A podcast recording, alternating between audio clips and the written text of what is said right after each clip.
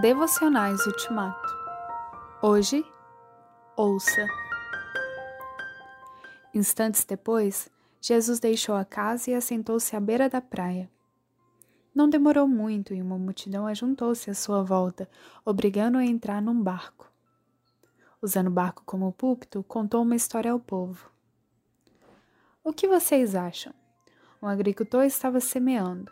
Enquanto fazia seu trabalho, Algumas sementes caíram pelo caminho e as aves as comeram. Outras caíram no meio dos pedregulhos. Brotaram rapidamente, mas não aprofundaram raízes. Com o calor do sol, secaram tão rapidamente quanto haviam brotado.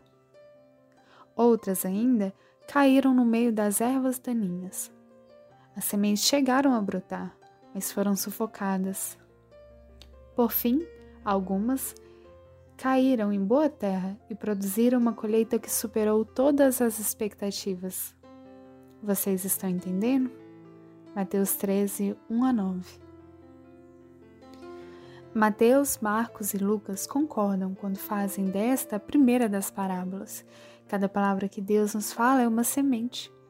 Não devemos tratá-la com indiferença, desperdiçar parte dela por causa de um entusiasmo sem compromisso, nem permitir que caia no esquecimento por causa das palavras dos outros. Que tipo de solo é você? Faz com que eu continue falando, querido Cristo, e ouvindo.